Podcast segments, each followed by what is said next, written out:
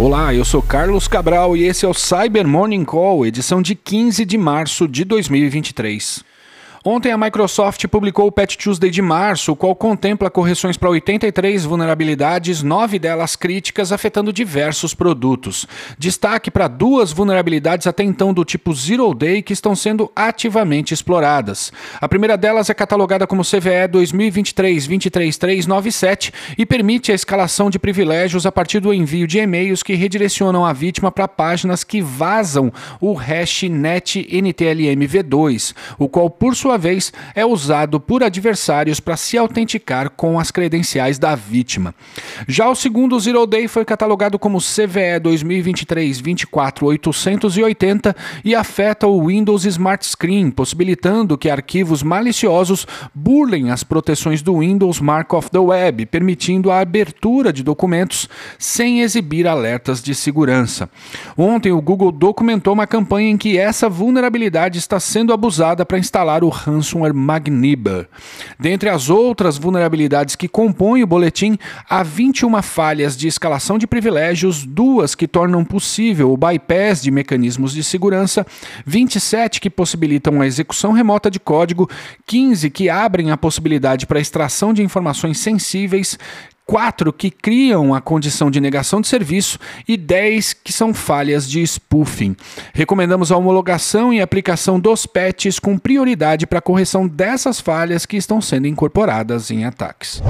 Quem também corrigiu falhas críticas foi a SAP. Dentre as 19 correções publicadas pela empresa ontem, cinco são classificadas pela fabricante como Hot News, que é a classificação mais alta deles. São elas a CVE 2023-25616, que permite a injeção de código no SAP Business Intelligence Platform, a CVE 2023-23857, que é uma falha do tipo Information Disclosure no SAP NetWeaver AS for Java, que permite ao atacante conduzir operações não autorizadas sem a necessidade de autenticação, a CVE 2023-27269, um problema de Directory Traversal no SAP NetWeaver Application Application Server for ABAP, que abre uma brecha para usuários comuns sobrescreverem arquivos no sistema. A CVE 2023-27500, também de Directory Traversal no SAP NetWeaver Application Server for ABAP, que permite manipular arquivos no endpoint. E por último, a CVE 2023-25617, uma falha de execução arbitrária de comandos no SAP Business Intelligence Platform. E ontem a Cisco Talos detalhou uma campanha de cyberespionagem protagonizada por um grupo novo de adversários catalogado como Eurotrooper. A campanha está ativa desde junho do ano passado e tem como alvo organizações governamentais e do setor de energia em países da comunidade dos Estados Independentes, ou seja, a Rússia e outras nove nações sob a sua influência. O processo de infecção se inicia através do envio de e-mails com a temática associada a entidades da Bielorrússia ou da Rússia e que contém arquivos do tipo RAR e TAR, que armazenam arquivos maliciosos no formato LNK e PDF. Ao serem executados, esses arquivos carregam payloads adicionais de servidores remotos controlados pelos adversários.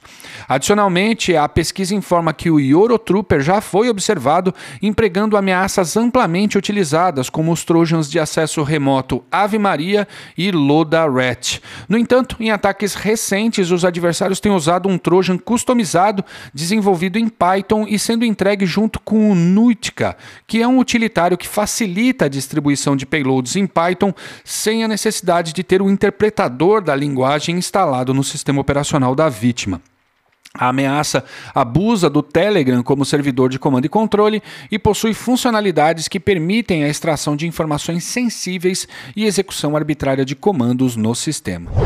E a Devil Technology lançou um estudo detalhando o uso não autorizado de ferramentas de inteligência artificial por profissionais de segurança.